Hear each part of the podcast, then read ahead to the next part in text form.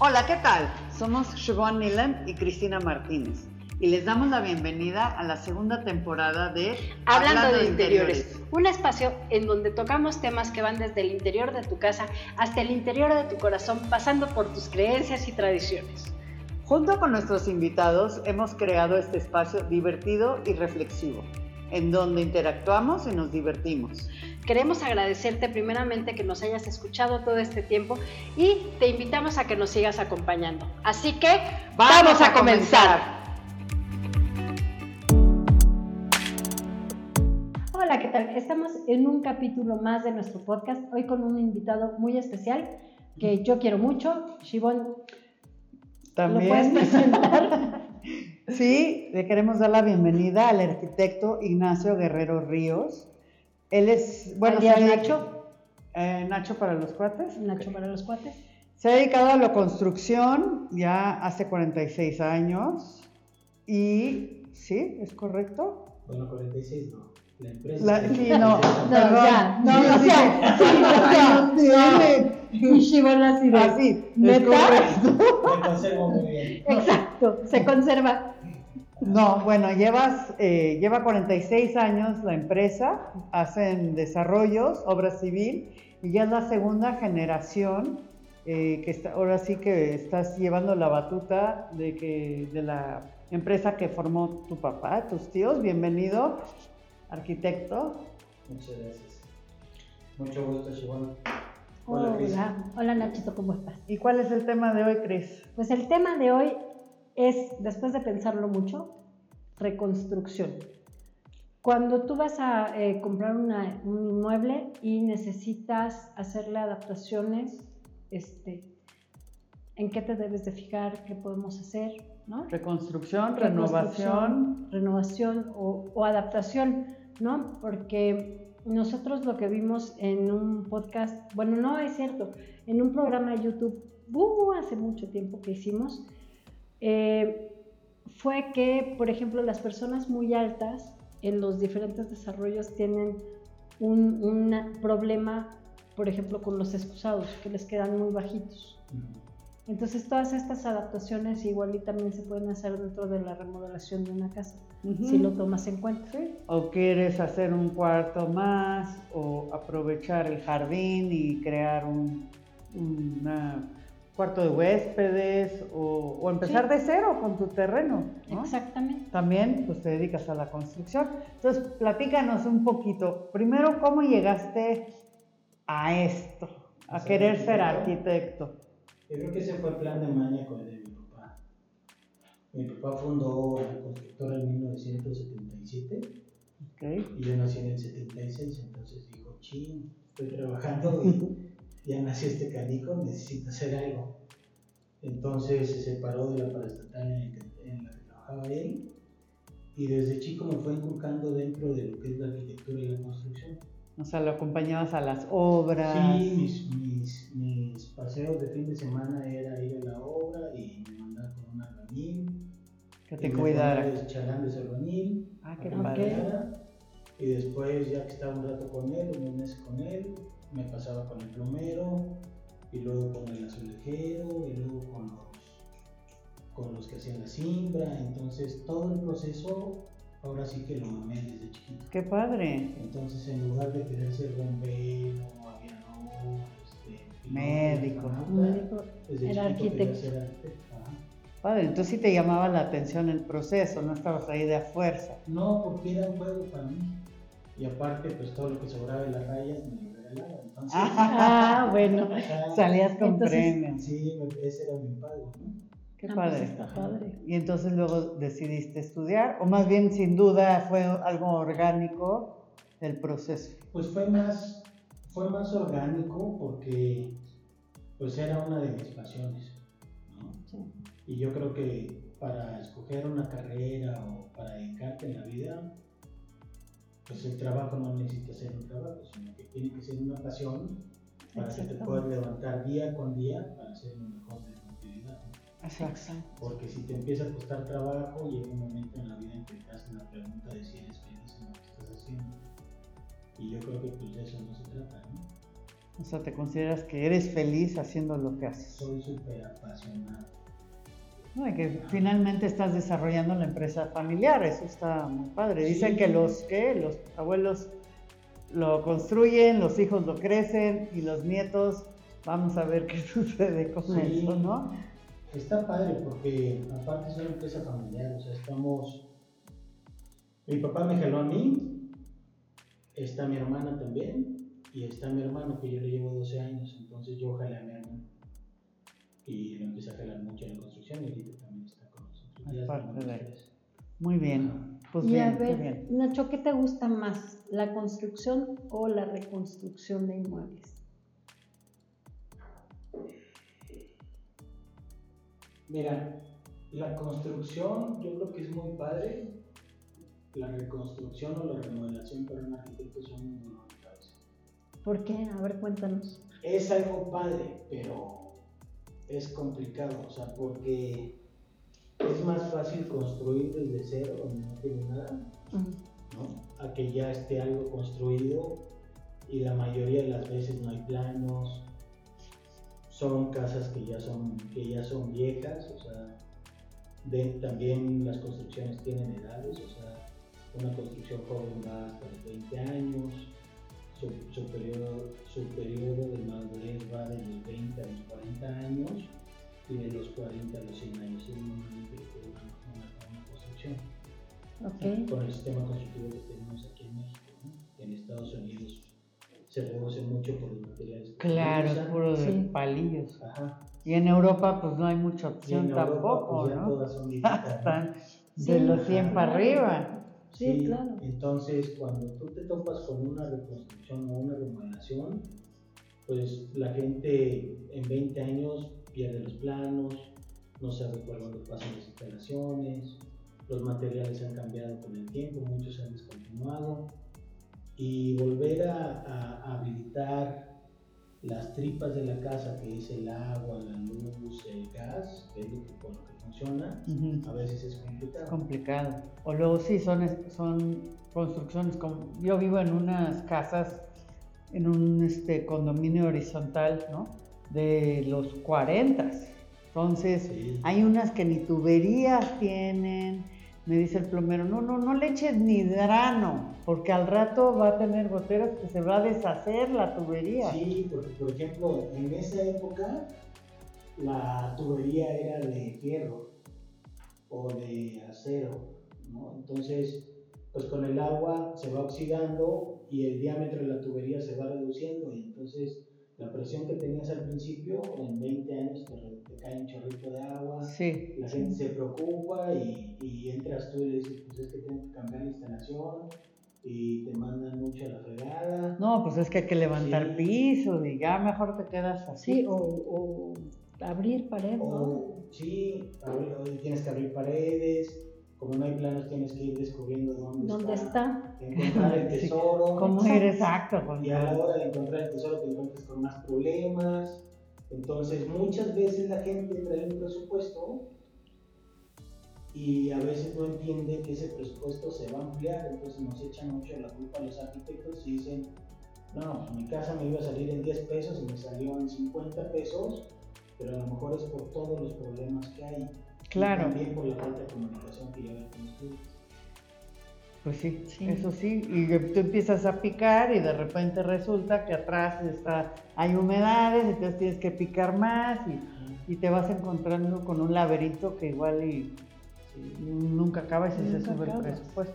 Sí, nosotros cuando hacemos eso sí, sí aclaramos mucho, o sea, para, nunca, mi papá es campesino, empezó siendo campesino. Entonces, la historia de mi papá es muy bonita. Se vino a la ciudad y se desarrolló como arquitecto, que ni siquiera tenía idea que iba a ser arquitecto. ¡Wow! Y, este, y por la palabra para nosotros cuenta mucho. Entonces, cuando tú hablas con el cliente, tienes que ser certero, ¿no? Sí. Y no puedes quedarle mal. Entonces, muchas veces la palabra significa más que un contrato.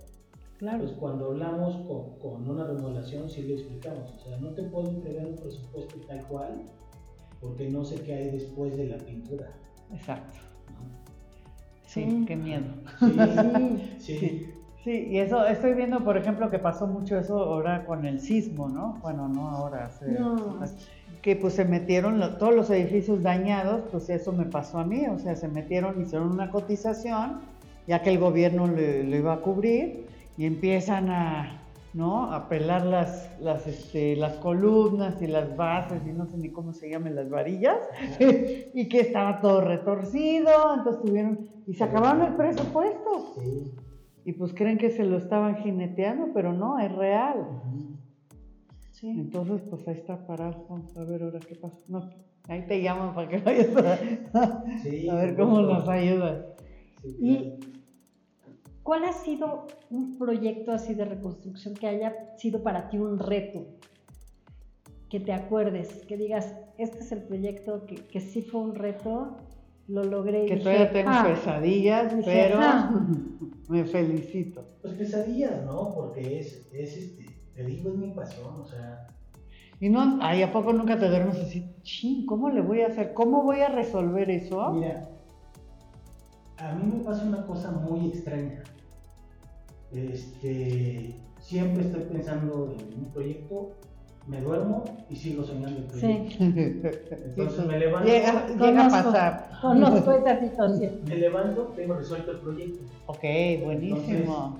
Está padre, ¿no? Tus ángeles, tu ángel de la guarda se, te echa así Sí. estrellitas, polvo de Ajá.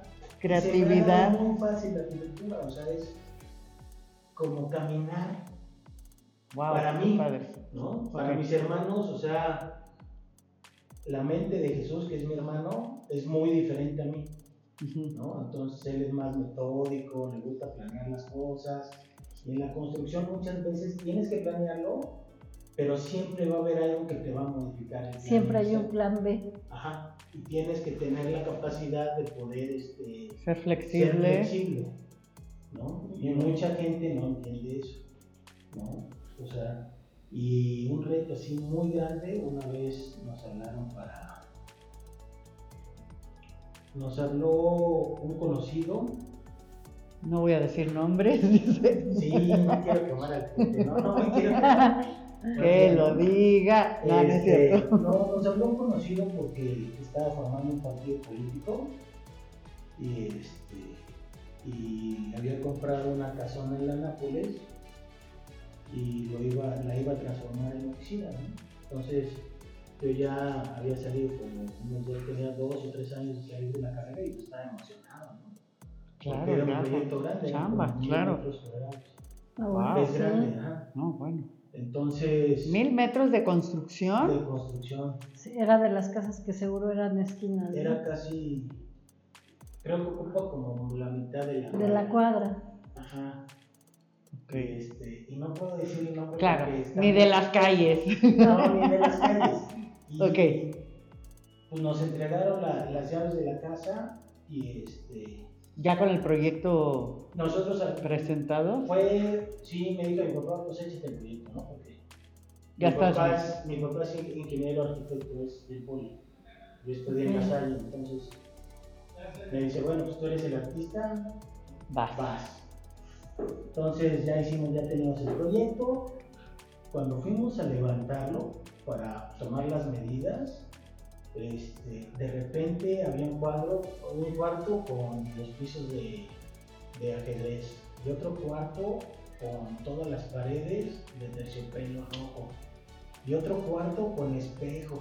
Ok, ya, Y- ya, ya, me, ya vamos, vamos entendiendo. Y las escaleras Qué loco. tenían unas gárgolas doradas con unos ángeles. Ay, no, bueno. Wow. Padrísimas, la verdad. O sea, si ves la pieza, Sí. estaba padre, pero si ves el entorno de la casa, era como que barroco, ¿no? Ajá. Una cosa ecléctica Por decirlo así, barroco. Entonces yo llegué y le dije así, Barroco, barroco. Le dije, oye, ¿qué onda con esta casa, no? Y me dice, pues es que era una casa de citas, Claro. ¿no? Ah. No, pues sí, nos, Y nos estaba- cuenta. Sí, se Y a notó. la Sí. de empezar a sacar el escombro, encontramos cartas de Porfirio Díaz y de varios presidentes que agradecían a las personas. Ah, por su Ay, no servicio.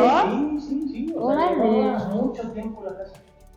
¡Wow! ¡Qué diversión! Es que sí, imagínate. Entonces, no, es todo un legado histórico. No, y, encuentras unas cosas que a veces los dueños no se dan cuenta.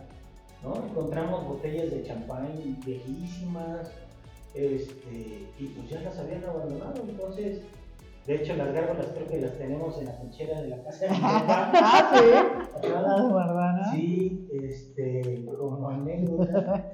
Y, este, y estuvo muy padre porque pues después era una casa de social, ¿no? Transformarla para tener salas de juntas, cubículos. A esta persona le tenía una persona que le cocinaba desde hacía 30 años y siempre a donde iba se la llevaba. Entonces, teníamos, tenía, tenía una característica, ella era la que vivía allí y la cocina siempre tenía que estar funcionando. Mm, ¿no? Entonces, la, la cocina tenía que estar en un segundo nivel, que normalmente las cocinas no están en un segundo nivel. Ajá, entonces que tuvieron que usar un baño para... teníamos que utilizamos una recámara que estuviera cerca de un baño, para las instalaciones. Okay. Y allí es lo que te digo, o sea, en lugar de estar buscando las instalaciones que tenía, optamos por meter todo nuevo, renovamos todo y cancelamos toda la instalación eléctrica, que era una casa que tenía más de 70 años todos los interiores los hicimos nuevos, parte de la fachada la modificamos, que es su padre, porque era una casa que estaba, este, no la podías tocar la fachada. Catalogada. Estaba, catalogada, pero hubo unas partes que las pudimos modificar porque la estructura estaba dañada. Ok.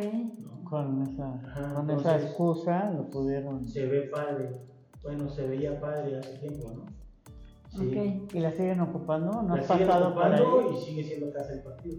Ay, qué bueno Entonces, ya. Pues, cuando, cuando, paso por allí, dices, como arquitecto, qué madre, qué orgullo, ¿no? Pues sí, digo, es mi hijo. Sí, claro. Y que la dejaste funcional y, y, pues también la casa agradecida que le dieron una nueva vida, ¿no? Sí, pues la. Sí, sí, cómo no. Es sí, padre. Sí, todo padre eso. Eso fue buena experiencia. Y luego otro, otro, otra anécdota que hemos tenido en la constructora es, ustedes conocen el, el Centro Cultural de la Pesano. Sí. Está en, de Quevedo. Ah, ok. Miguel Ángel de Quevedo. Eh, justo pegado con Insurgentes. No, no, está ah, casi no, entonces no. por donde sale el centro de hacia Miguel Ángel de Quevedo. Ok. Se ve, dice Centro Cultural Veracruzano, tiene un teatro y se ve una explanada y una, la fachada son varias ventanas como de colores. No me suena, pero me voy a fijar a la, cuando vaya por allá. Lo que estuvo padre ahí fue que ya estaba por terminarse el periodo del gobernador. Tenía que acabar el, el centro cultural y, este, y los arquitectos habían quedado mal. Entonces estaba la cimentación y tuvimos cuatro meses para hacer como no sé, Cuatro meses. No, pues a marchas forzadas. Nos gustan los retos. sí, sí, como gusta, trabajas mejor bajo estrés. Sí, nos gusta el estrés, yo creo. Este, y lo curioso fue que en una de las visitas de, de ese gobernador, yo iba con mi papá y pues ya estaba chavo, yo estaba en la preparatoria y cuando yo salía de la, de la, escuela me iba a trabajar a la oficina, ¿no? O sea, no tenía vacaciones sí.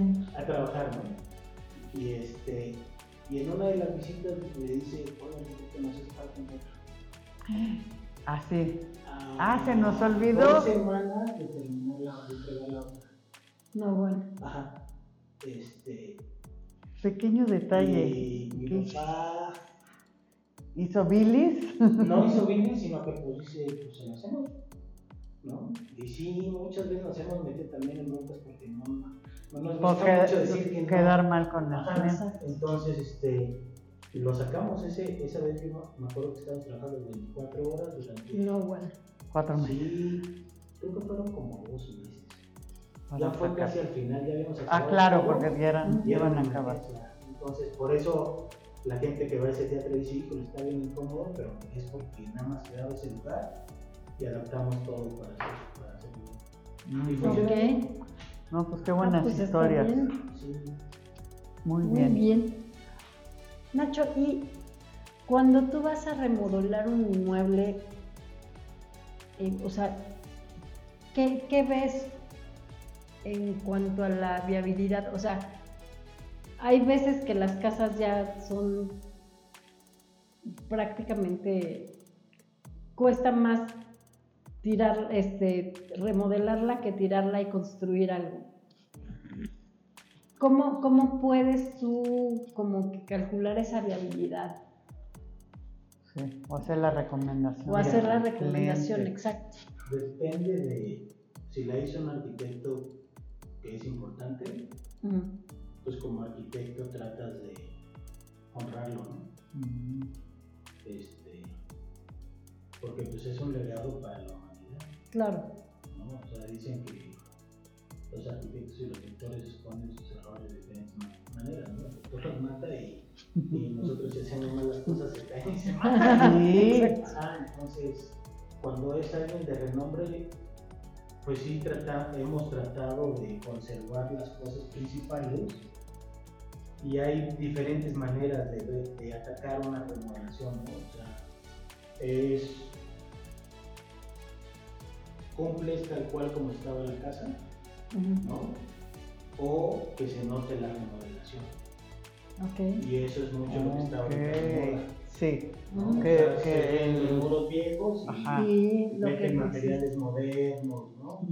sí. Este, pero sí hay que saberlos manejar porque si no, pues haces un pastel de chile, mole y pozole y se ve horrible, ¿no? Exacto. Eso, sí. Eso es Y común. este, pues ahora sí que cuando hemos tocado cosas históricas, pues sí hemos tratado de conservar la parte histórica.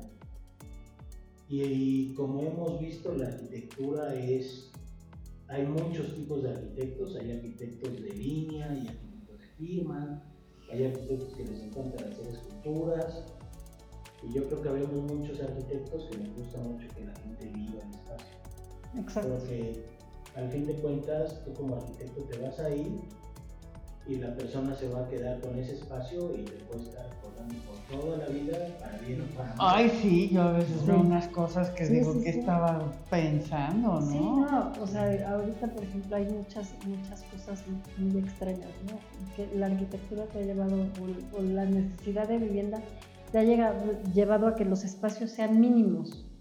O sea, hay veces que, hijo, sacrifican espacio en recámara, siendo que pues, recámara también es algo que, que vives y que necesitas, es un espacio privado que finalmente tú lo necesitas y, y ves de repente unas cosas horribles. O sea, Claro. nosotros nos hemos topado con unas cosas. Sí, sobre todo en los últimos desarrollos. Tú que eres desarrollador, o sea, ¿cómo, cómo ves esa, esa moda de un mini closet, un, o sea, cajas de zapatos? Se van a enojar de los. Pero yo el problema y mi familia lo que hemos visto dentro de los desarrollos, nosotros hacemos mucho vivienda de interés social. Ujú. Ok, ¿no? Y la hacemos por la historia de la empresa. Entonces, ¿a sí, qué te refieres que por la historia? sí, o sea, el fundador, que es este mi papá, Sí, te digo que era campesino, entonces lo mandó su mamá porque no quería que fuera campesino en la ciudad y se pagó su carrera pintando partidos de básquetbol wow. y las oportunidades lo llevaron a la vocacional y después oportunidades lo llevaron a la carrera, salió como arquitecto y entonces pues la vivienda de interés social es un problema que hay porque es una vivienda que normalmente la gente la termina pagando después de 40 años. Sí, Con Son mucho esfuerzo. Muy numerosas. exactamente. Entonces, muchos de las cabezas de los desarrolladores son abogados, contadores y son empresarios y está bastante bien. Pero pues lo que quieren ver es su regreso de la inversión lo más el rápido posible. El. Lo más rápido lo más. Así es. Y yo creo que como arquitecto también tienes que solucionar un problema social. Entonces, la visión que tiene un contador la visión que tiene un arquitecto cambia mucho. Nosotros somos más. ¿no? Entonces, por lo menos nuestra empresa sí se preocupa por tratar de darle algo decente a la familia y que pueda crecer y tenga una casa que no nos vivir. ¿no? Y es una cosa que ha venido cambiando desde hace mucho tiempo. Las primeras viviendas de interés social que se hicieron en el gobierno fueron como los, en los 20 y eran casas de 120 metros cuadrados. Son unas mansiones. Ajá. Están, queda una sola casa y no la he ido a visitar y es hermosa y me encanta porque pues, es lo que yo hago, ¿no?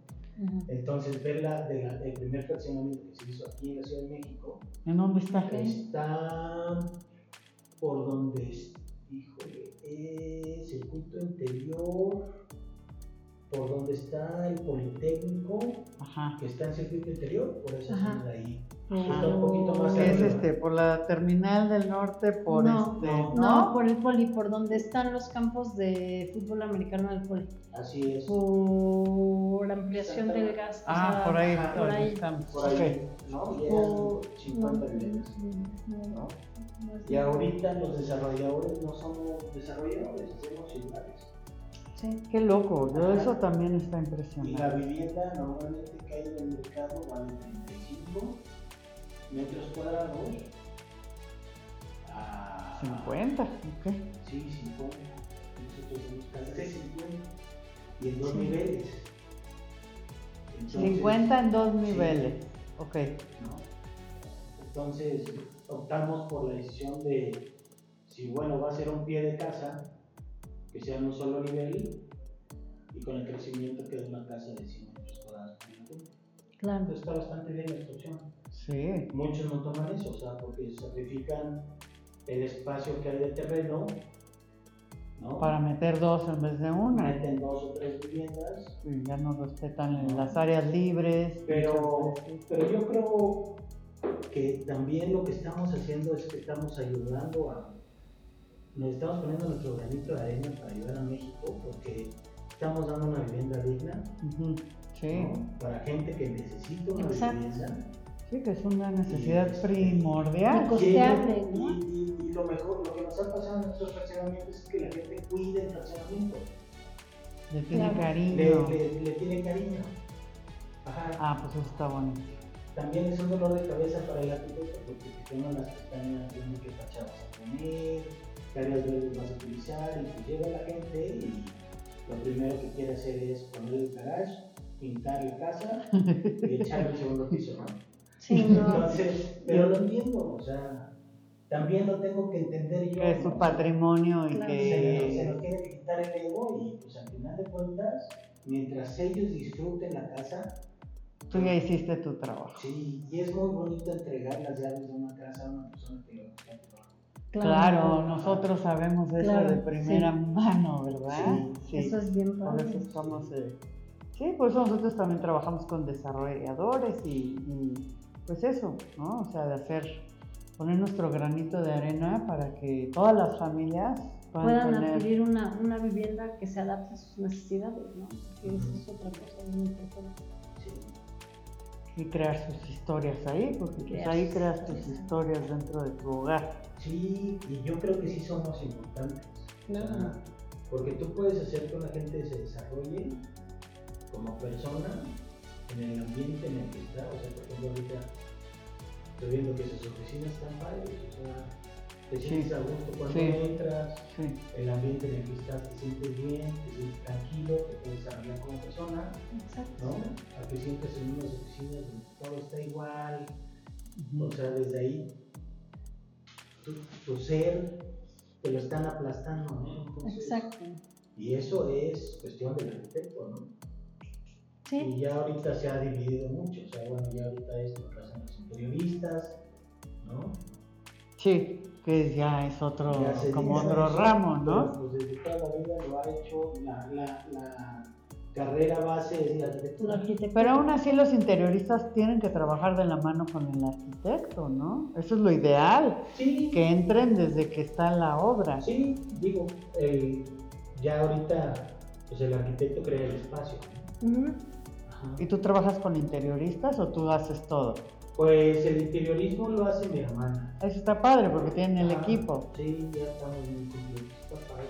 Cada quien hace el- al- lo que es bueno, Yo desarrolla sus... Pero está Tu hermano es el que te pone, te agarra, te sí, pone la rienda, te aprieta la rienda, así, para acá, para acá, tranquilo, tranquilo. Sí, sí, Y tu bien. hermana lo bonito, ¿no? Sí, y digo, también hubo un proceso porque pues cada vez que los cambios generacionales que hemos tenido en la empresa han sido duros para mi papá, ¿no? Claro. O sea, mi papá cuando llegué yo tenía 25 años que él era el señor y amo del universo dentro de la constructora y de repente llega un, un chamaco y le dice, oye, no, esto. A ver, Chamaco, ¿Cómo? 20 Lleva haciendo eso. Exacto. Pero así todas las técnicas, los materiales, todo va cambiando. ¿Y sigue activo tu papá? Sí, no, mi papá no se va a ir hasta que se muera. Eso también es Pero lo eso que lo tiene padre, vivo eso y es coleando, Sí, ¿no? sí, es padre y es difícil porque, pues sí, todavía discutimos, ¿no? Mi hermana, cuando entraron mis hermanos también un cambio Muy fuerte. eh, muy fuerte porque pues es una generación, yo les llevo 5 y 6 años, entonces las cosas han cambiado. Son millennials. Claro. Sí, no les puedo decir las cosas un poquito Ya te andan demandando. Pues. ¿no?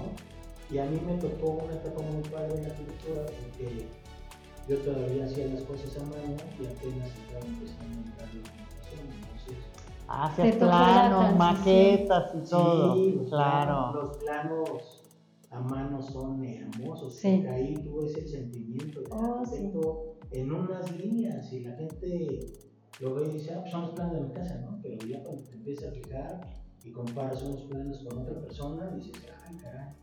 Y la manera de expresarte para que se vea la fachada bonita, para dar el color, Sí. si utilizas acuarela, lápices, o sea, esa Arte. parte del claro. sentimiento se ha perdido. Mucho. Mucho. Y ahorita muchas de las generaciones disfrutan del laptop o el iPad o el teléfono. Y no Y ya no sabe. hacer nada. No sabe. Sí, sí, sí, es complicado. Sí.